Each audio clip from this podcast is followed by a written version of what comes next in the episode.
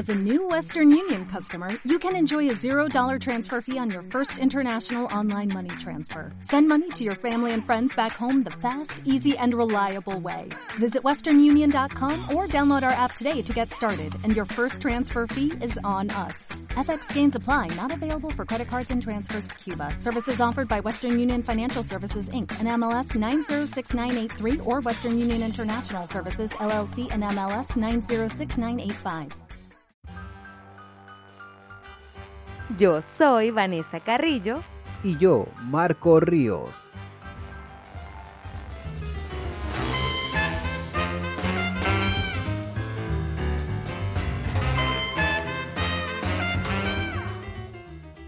Esto es ni muy cuantitativo ni tan cualitativo.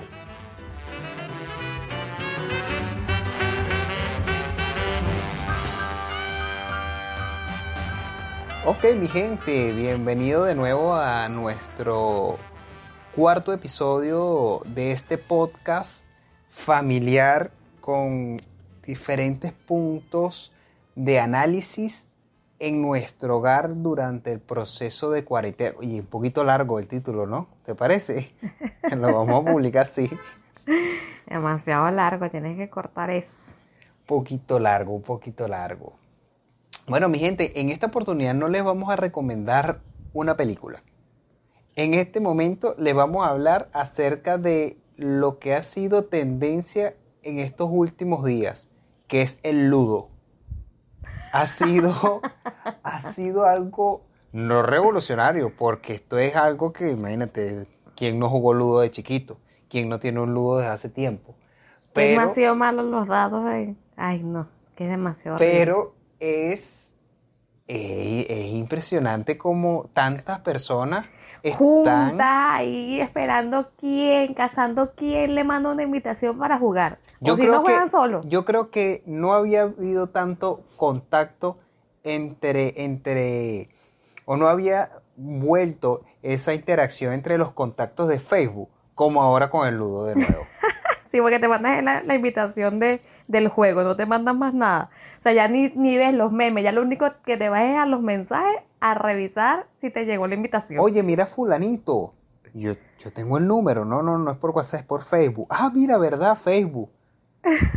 Impresionante cómo, la, cómo ha, ha, generado este, este proceso de resguardo, recuerden, resguardo, es otra vez el auge del ludo. Y fíjate, algo que estábamos hablando nosotros la otra vez, el ludo que nosotros jugábamos de pequeños, que, que podíamos utilizar, no tenía ese esas casillas de resguardo. No. Que Esa el, era, te morías y te morías. No, pues, y te morías. y o sea, no tenías dónde guardarte sino al salir. Pero ahora tienes este ludo, pues, por ejemplo, en, en la app. Es, es que esto no Ludo es un ludo, Club. eso, eso es parchís. Sí, bueno, yo hace tiempo tengo un parchís, el cual mi hermana se robó de una casa. Eh, no voy a dar más, más explicaciones. es más, no tenés que haber dicho eso, capaz la mete en presa. No, bueno, bueno, ya, ese es otro tema. Vamos a dejar otro podcast para eso. Entonces, y la invitamos, la invitamos a ella para que nos cuente por qué debería estar presa. Bueno, entonces que ella la metieron presa, por cierto, en una oportunidad ella la metieron presa. Veníamos, una anécdota rapidito, veníamos nosotros de casa de mi abuela hace muchos años, yo estaba, yo era menor de edad, no sé, tenía que 13 años. Y veníamos en camioneta porque nos dejaban en la, no teníamos carro y nos dejaban en el terminal, el terminal para Palo Negro, agarramos una camioneta, pero era tarde, ya eran que, era, estaba oscuro, o estaba comenzando a oscurecer. Y para la extraño, muy, muy, muy, muy extraño para ese tiempo, eh, pararon la camioneta y bueno, para abajo todos los hombres a revisarlo. Yo no bajé porque era menor de edad, pero a todas las mujeres cédula en mano. Mi hermana no tenía cédula. No ha tenido cédula, entonces no le iban a prestar atención. Algo más o menos me acuerdo de la historia. No le iban a prestar atención, pero igualito. No, no, no, bájala. La bajaron a la final. Mamá se baja, nos bajamos obviamente los tres. Eh, y ella se la llevan presa. Es porque mi mamá a la funcionario le dice, bueno chico, tú estás loca si crees que te la vas a llevar. Ay, eso fue como que bueno. el sí me la llevo porque yo soy la autoridad. Eso fue lo que necesitaba para llevársela. Y bueno, se, se, se la llevaron detenida. Bueno, pero eso es otro tema, eso es otro tema. Después invitaremos a, a Lorena para que nos eche ese cuento. El tema es el ludo, que eh, yo tenía un parchís aquí en la casa, entonces lo estuvimos revisando y tienen e- esa, esas casas, esas especies de resguardo, así como unas cuarentenas que tiene, que tiene el ludo para que no te maten, para que no te agarre el coronavirus. Ahí viene fulanito, ese es el coronavirus, entonces si te agarra te, te, te- Te mató. te mata. No, no, moja, el coronavirus no mata.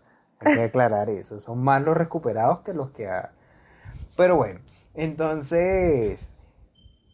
eh, es un tema ahorita, este, este, este, no a todo el mundo le gusta, ¿verdad, mi amor? No, no a todo el mundo. A mí no me gusta. O sea, yo lo descargué, jugaba jun- solamente con el ordenador, porque no me gusta perder. Soy muy mala perdiendo. Uy, no. Aceptando que perdiste. No Aceptando. eres muy buena perdiendo, porque O sea, pierdes bastante. Pierdo demasiado. Soy muy buena perdiendo, pero no me gusta perder. Entonces yo lo eliminé. O sea, tan simple como eso. Comenzaste saliéndote de las partidas. Sí, me- Las dos primeras comidas te ibas. Sí, me iba, me Te iba. salías de las partidas y después dijiste, no, voy a, voy a matar la cabeza por la, puedo matar la culera por la cabeza. Me salgo, me me- salgo, lo elimino. Lo elimino. Sí, lo eliminé porque de verdad, o sea, yo no sirvo para eso, pues, para que me estén matando cada vez que, que pasa el muñequito. Ay, esa risa hoy tan, tan chocante.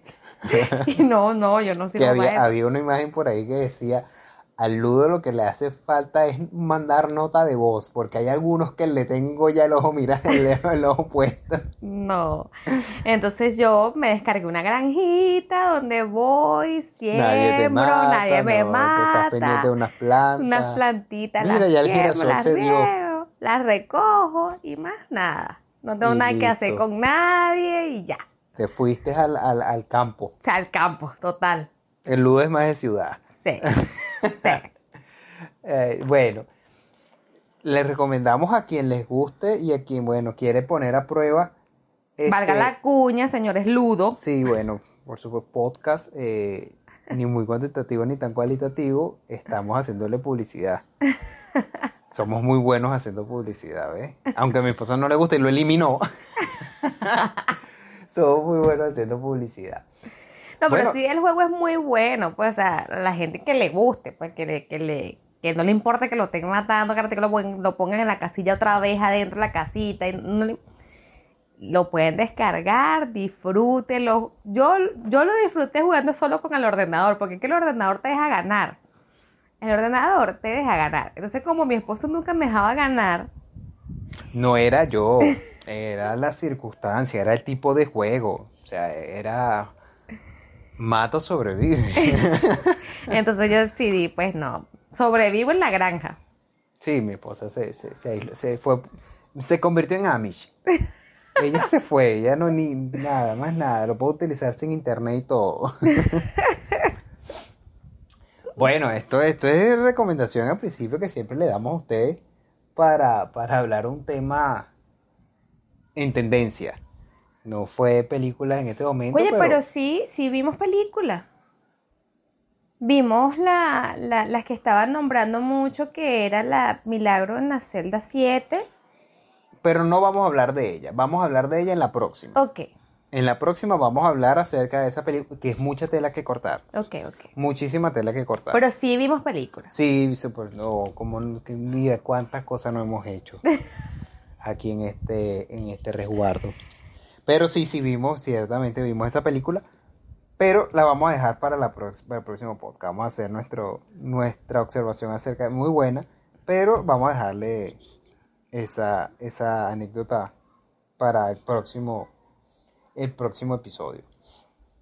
Yo quisiera hablar el día de hoy algo que nosotros trabajamos este, esta semana que pasó, que mi esposa tuvo de facilitadora en el foro chat que yo llevo, que se llama Evolucionando.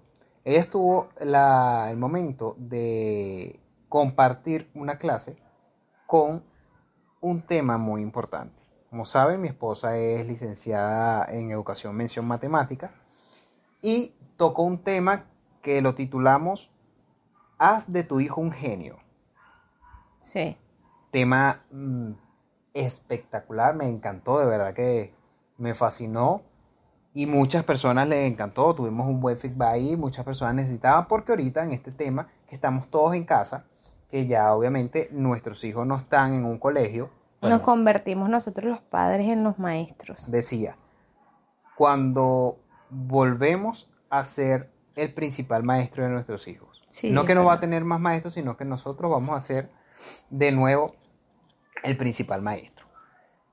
Y tenemos que entender que es fundamental ese, ese mensaje que pusimos, porque nosotros ya que volvemos otra, o retomamos a lo que es nuestro origen, que es nuestro hogar, que es nuestra familia, y vemos que obviamente no hay una influencia directa externa, por ejemplo, de un contacto físico para nuestros hijos, como por ejemplo son los maestros, porque aparte de nuestra formación, de nuestros padres, nuestros maestros son los que más tiempo pasan con nosotros. Sí, claro, por supuesto. Me acuerdo, mi maestra Norek, la aprecio muchísimo. Eh, fue la que me dio, si no me equivoco, cuarto y quinto, sexto grado. Y es con la que más recuerdos tengo porque fueron una de las últimas etapas dentro del colegio. Y no se me olvida y, la recuerdo con mucho cariño. Y todos mis profesores después en el, en el liceo y después en la universidad, por supuesto pero son, aparte de nuestros padres, con quien nosotros pasamos mayor parte de nuestro tiempo y son nuestra, o son gran influencia.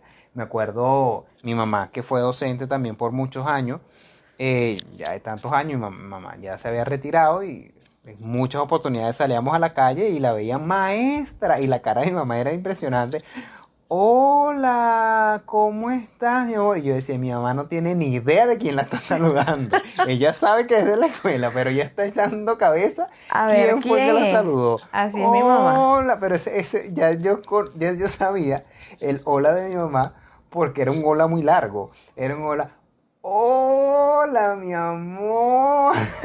no sabe quién es. No sé quién eres, pero te aprecio. Sí la identifica directamente mi mamá. Ya fulanito, ¿cómo está Juan? María, de una vez ya va directo el nombre, pero cuando, oh, no, ya mamá, listo, no tiene ni idea, de, tiene quién idea de quién es. Tres días después tantos y tantos que habrá pasado claro, por, claro, por tres salones. Días, tres días mi mamá después en la casa es que dice, Juliana, Juliana fue la que me saludó.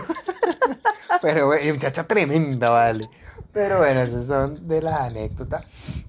Y volviendo al tema, eh, algo interesante es cómo nosotros podemos ahora desde nuestro hogar darle esas herramientas y ver, primero volver a ver en qué nivel, ah, mi hijo, ¿verdad que mi hijo tiene cuatro años? Yo pensé que ya tenía 16, o yo pensé que todavía tenía uno, no, tiene cuatro años, está en tal, en tal grado. Eh, o necesita, necesita cognitiva. está en esta etapa, dependiendo de lo que, lo que esté investigando, pero hay casos que ni siquiera sabe exactamente en qué grado que estás tú, primer año, mami, tiene segundo. Bueno, cosas así. Yo me acuerdo que mi papá siempre me decía, este, ¿qué año que estás tú? Todo el liceo fue eso. Bueno, pues tú no estás en primero, sí, papá, hace cuatro años. Entonces imagínate. Pero entonces volver otra vez a formar parte de esa educación. Y no solo una educación personal, digamos, este, enseñarle valores, enseñarle la moral, enseñarle la ética, sino también enseñarle formación educativa, formación eh, de conocimiento, Mira, a mí, aparte de, la maestra Noré, cosas que no se me olvidan, fue muchas de las cosas que me enseñaba mi mamá.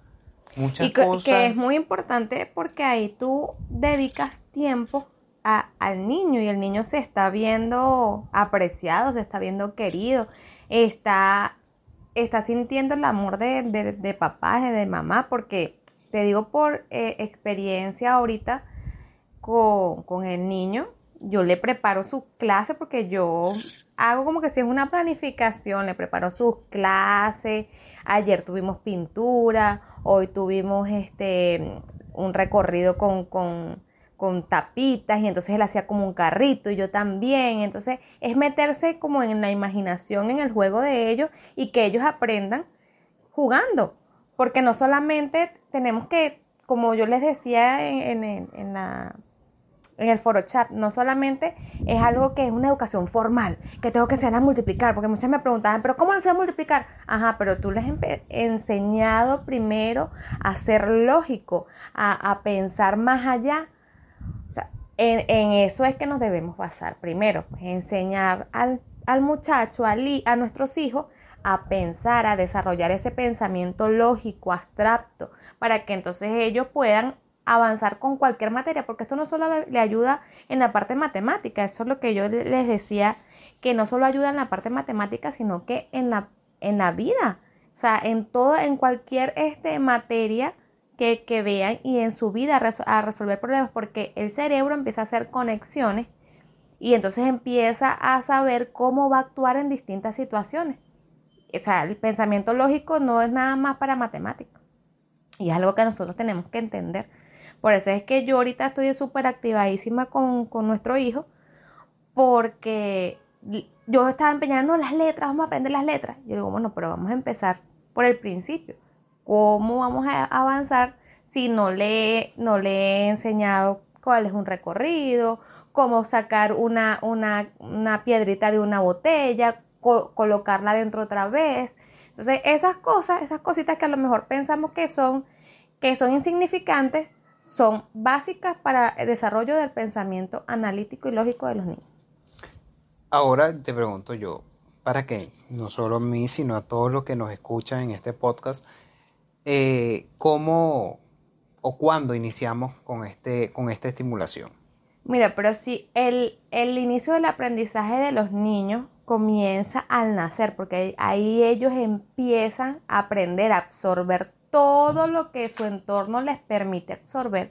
Entonces, desde ahí, una estimulación con un móvil, con colores, eh, haciéndole tipo bicicletica cuando son bebés para que empiecen a, a- a saber cómo es gatear, a, a voltearlos, a colocarlos de hacia abajo para que ellos se volteen. Todas esas estimulaciones, desde, desde que nacen, tenemos que empezar. O sea, es el deber ser de, de, para empezar la estimulación. Pero es ya. O sea, no, no, no debemos poner una edad específica. Eso es como decíamos cuando inicio, en, la, en la vez pasada, ya.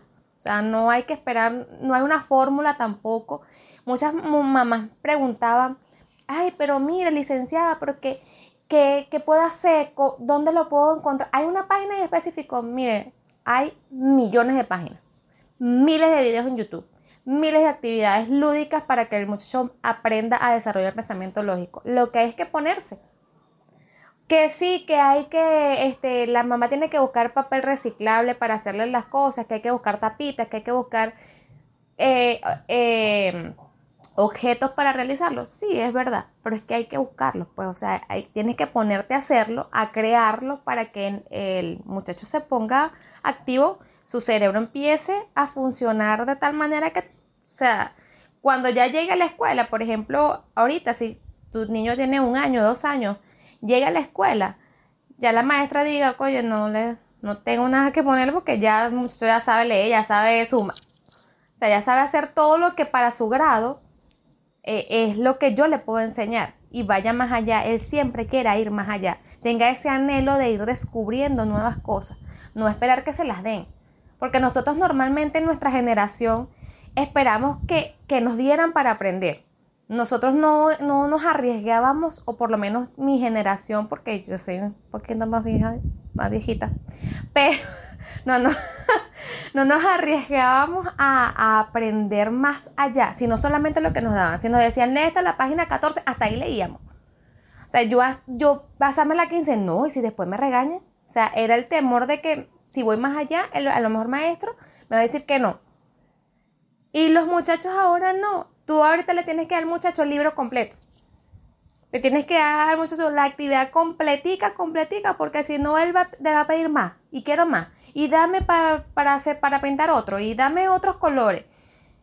Y lo veía yo con Matías en la clase de, de pintura que le, que le di ayer. Digo yo clase de pintura porque es que lo coloco en un, en- con un papel bond y que él pinte y que él sienta la textura de la, de la pintura y se Sí, vaya lo que pasa es que como es en la eso. casa decimos, bueno, no es una clase, no, es un- es una clase, es una clase.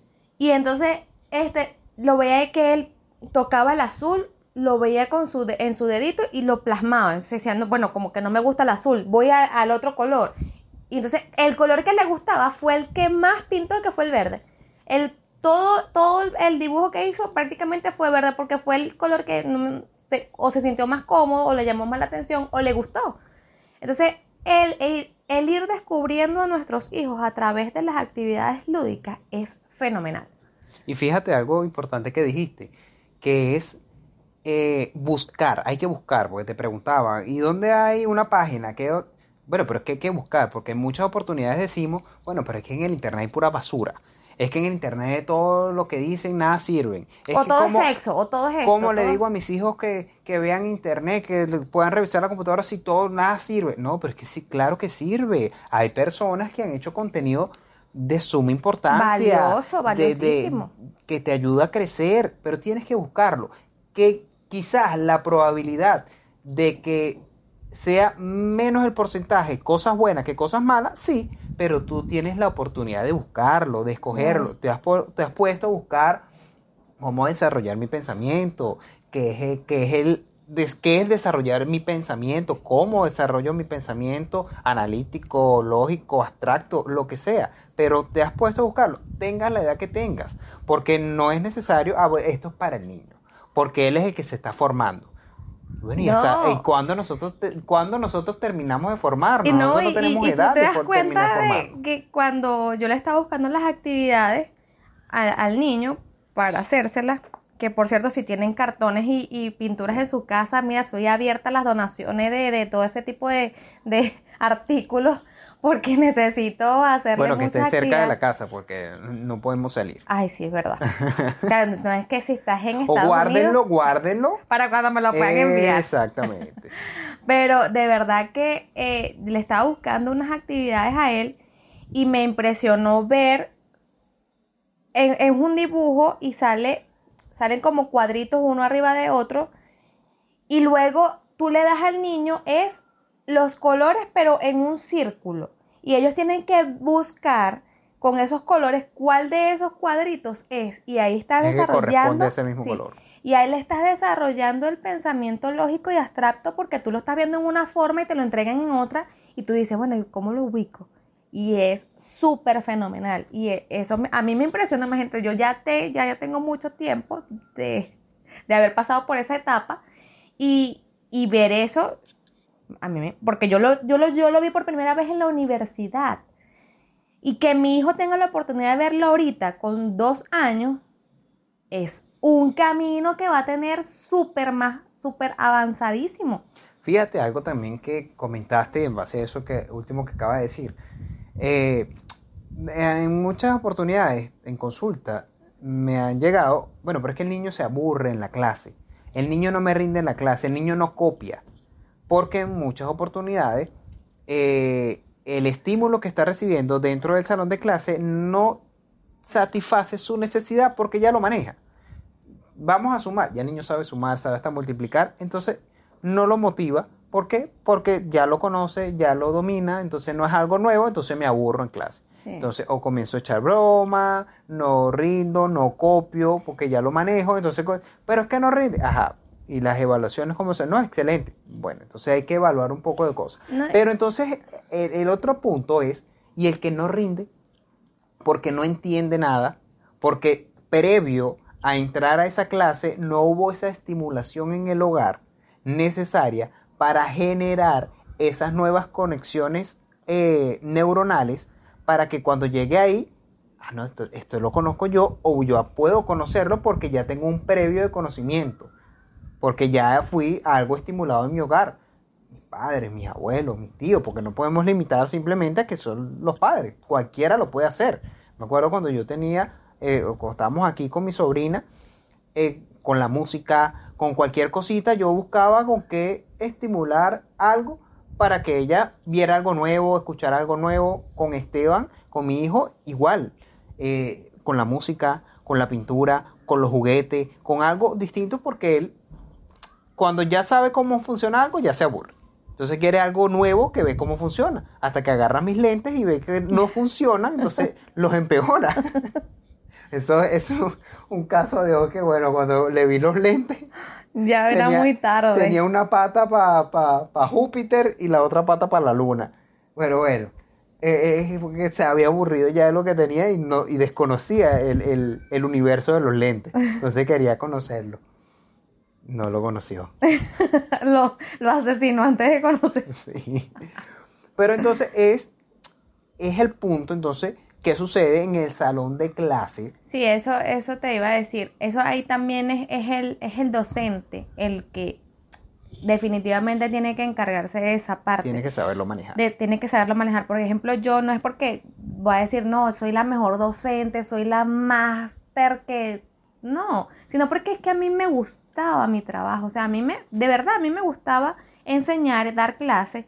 Y cuando yo lo hacía, cuando yo iba a una clase específica de matemática, de lo que, que me tocara en ese momento, yo trataba de hacer mi planificación de tal modo que el muchacho se interesada en la clase. Me, me acuerdo mucho de, de una clase que le di de conjuntos, sobre conjuntos, y lo hice como que si fuese un estilo supermercado. Yo agarré, hice mi, en una hoja, hice mis bolsas del supermercado, le coloqué Super Líder, que es una cadena de supermercado que está aquí en Que Venezuela. también nos puede patrocinar, no hay problema alguno, hacemos excelente publicidad. Este, la agarré y coloqué mis bolsas con ese sello, le coloqué este artículos de lo que era limpieza, jabón, cloro, todo este tipo de cosas, le coloqué comidas, le coloqué dulces. Entonces ellos iban metiendo en su carrito lo, lo que vamos a meter ahorita solamente dulces. ¿Cuáles son los dulces? Entonces sacaban una galleta y los colocaban en el carrito. Y este es un conjunto entonces de cuatro cosas dulces. Y así les iba explicando a ellos que era un conjunto. Y un conjunto no es más que un cúmulo de cosas que tienen características parecidas. En ese caso era dulce. Sí, es esa, esa habilidad que tiene que tener el docente para también poder llegar a todo tipo, porque claro, en la casa es más fácil, aunque seas como, como María Cristina, que tiene tres, Tres. hijos eh, de un trillizo, pero es mucho más fácil para una persona enseñarle a tres que una docente enseñarle a veintipico, treinta y pico de alumnos y bueno, conquistar cada universo. Es más complicado. Pero entonces si desde la casa apoyamos también para que el docente, porque claro, el docente puede tener quien le rinda muchísimo, pero tiene el que no. Sí. Y tienen los que más o menos. Entonces tiene que lidiar con todo eso, pero bueno, es parte también de la, de la, de la creatividad de y la el ingenio del creatividad docente. y, y obviamente de, de que Y de la pasión que le de tenga la a su pasión carrera. que le tenga la carrera, indudablemente. Si usted no tiene pasión por lo que hace, eso va a seguir siendo trabajo. Cuando eso deje de ser trabajo es porque usted se apasiona por lo que hace. Porque indudablemente tenemos que... Sí, porque gratis ya lo hace. o sea, porque Bueno. hay, otro hay otro tema que, bueno, si, lo que tú haces lo haces gratis y no te importa, bueno, que, que los docentes, Ya lo entonces ese es otro gratis, tema, eso es ya, otro eso tema. no. Y a nivel mundial, esto es a nivel mundial. O sea, eh, es algo que también es, eh, eh, vale, vale aclarar en los tiempos que estamos viviendo actualmente, eh, resaltar y, y premiar realmente a quien lo merece. Eh, el trabajo que hace un docente, el trabajo Oye. que hacen los médicos, las enfermeras en este tiempo que vivimos actualmente, que, que mucho más, y sé que a nivel emocional y emotivo y, y de, de satisfacción, lo que han hecho en varios países que los aplauden a, a cierta hora para aplaudir todo su labor es muchísimo, pero a nivel gubernamental esto tiene que, esto tiene que cambiar sí. Necesita cambiar porque, y, y me acuerdo, hace poco, hace aproximadamente año y medio, vi que aquí en Venezuela la universidad, si no me equivoco, o la Simón Bolívar o la Católica, no me acuerdo exactamente cuál de las dos, estaba generando becas completas para motivar a, creo que era la Católica, para motivar a los venezolanos o a los muchachos que estaban entrando a la universidad a estudiar docencia Docencia. Porque nos todas las clases, sin todas las clases porque el país necesita. Entonces lo estaba formando con beca completa. Sí, nos estamos quedando sin docentes. Y con eso que tú dices, premiar a los docentes, mira, yo te digo, lo hablo por mi mamá, porque mi mamá es docente este, de niños de escuela, de ella está dando ahorita segundo grado, segundo o tercer grado, no, no recuerdo bien. Y ahorita con eso de el aula en casa, ella tiene que mandarle a los estudiantes su planificación. Mi mamá es una persona que no tiene teléfono inteligente. Ella no sabe qué es WhatsApp, ella no sabe que es como enviar un archivo por allí, porque nunca ha tenido la oportunidad de tener un teléfono de ese tipo. Y que le digan ahorita, mire, tiene que enviarle a sus alumnos todo por WhatsApp, hacer un grupo con las madres y por allí mandarle y recibir el feedback de todo ello. Y ella se queda así como que, ¿qué hago? Y yo la he ayudado en ese, en, en ese punto. Y yo me he convertido en la maestra de esos muchachos también porque con mi mamá este, hago la planificación y se la enviamos y estoy pendiente y le mando todos los días la cuestión. Pero es que mi mamá está pendiente de sus estudiantes. Mi mamá está, mira, mándale esto, vamos a hacerle esto, dile que, que realicen tal actividad. El fin de semana, bueno, si no pueden hacerlo por, de esta manera, que lo hagan de la otra manera. Si no tienen internet, que lo hagan con un libro. Y yo, mamá, pero mándale unas lecturas específicas. No, ella piensa primero en el estudiante, en la mamá. Y si no tienen internet, y si no tienen cómo pagarlo. O sea, la, la, capacidad que tienen los maestros ahorita de ponerse, de ser empáticos, y por lo menos mi mamá. Identificarse con todos, con todos sus alumnos. Sí, con sus alumnos, con sus padres, con la situación económica que puedan o no tener. Oye, eso merece, no, no te digo yo un premio, pues eso es que le suban, suban el sueldo y ganen más que el presidente. Es así, es así porque hay que reconocer que muchos trabajos realmente ameritan de mayor feedback.